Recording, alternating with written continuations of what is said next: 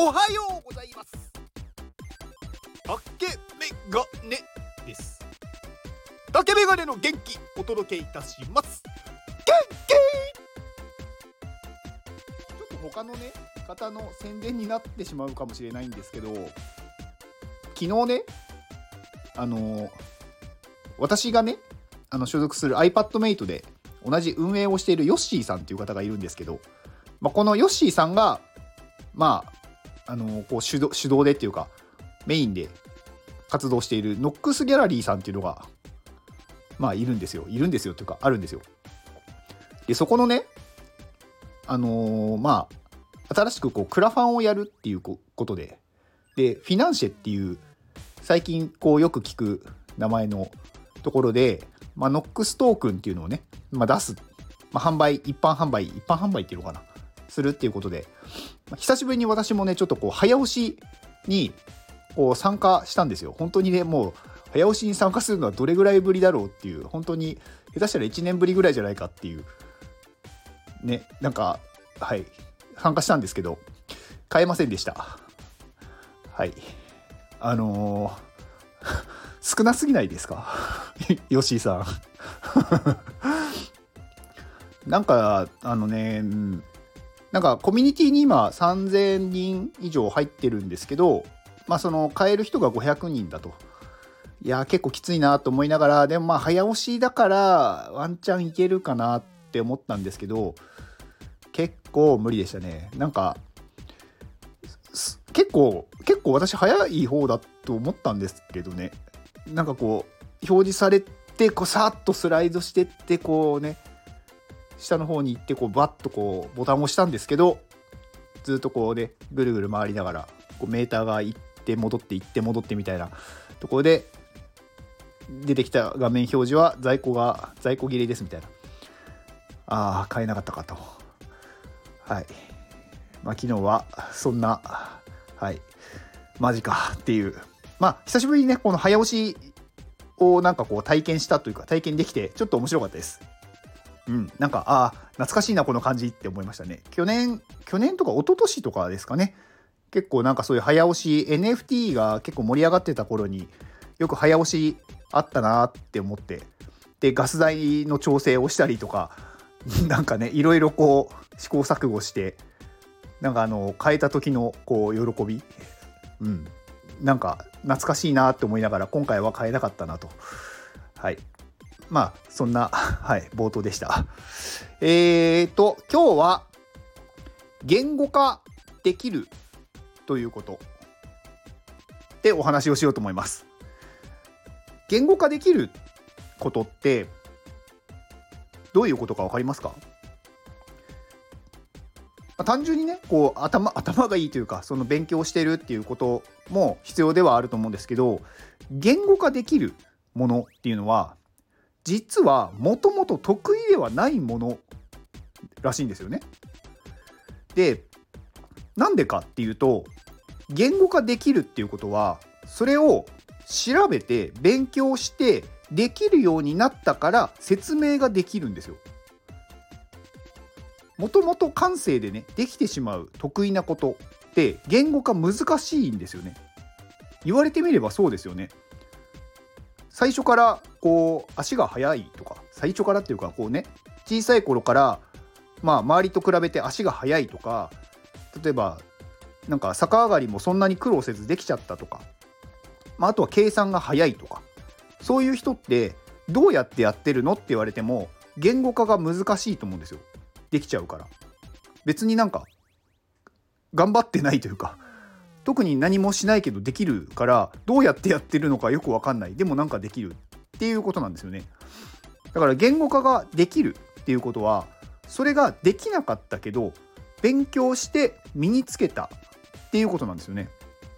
まあ全部がではないと思います。最初からできた人でも自分でそれをこう調べて言語化できるようにこうね考えたっていうのはあると思うんですけど一般的に言語化ができるっていうことはそれを調べて勉強したからその過程がわかるんですよね。どういう仕組みになっているとかなぜそういうふうになったのかとか。だから言語化できている人っていうのは得意ではないものを克服した人なのですごいことなんですよ。だから結構話し上手な人とかなんか話が面白い人って、まあ、いると思うんですけど、まあ、その人たちが何かこうね言語化をうまくできているのはその人が努力したからできてるんですよね。だから話が上手い人話をなんだろう継続できる人っていうのは努力してる人なんですよ。まあ私がね話上手かっていうとそんなことはないと思ってて、まあ、ただ話すのは好きですよ。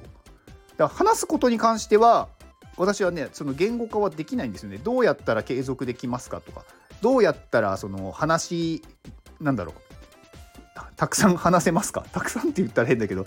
うん、でもそれをなんか私はなんだろうもともとね小さい頃からおしゃべりではあったのでまあ親から「あんたよくしゃべるね」って言われてたことがあるんでなので、ね、まあ喋るのはね好きなんですよね。だから言語化言語化というか喋るどうやったらこうスタイフとかねこういうの継続できますかって言われてもあんまり正直よく分かんない。なんかただ喋ってるだけ。でも多分これがもともとは全く喋らない本当にこう無口な人だった人が財布とか、まあ、何か音声配信とかそういうものをできるようになってるってなったら多分その人はすごく努力したんだと思うんですよ。それでできるようになってるんでなのでそういう人の話っていうのはすごくためになると思います。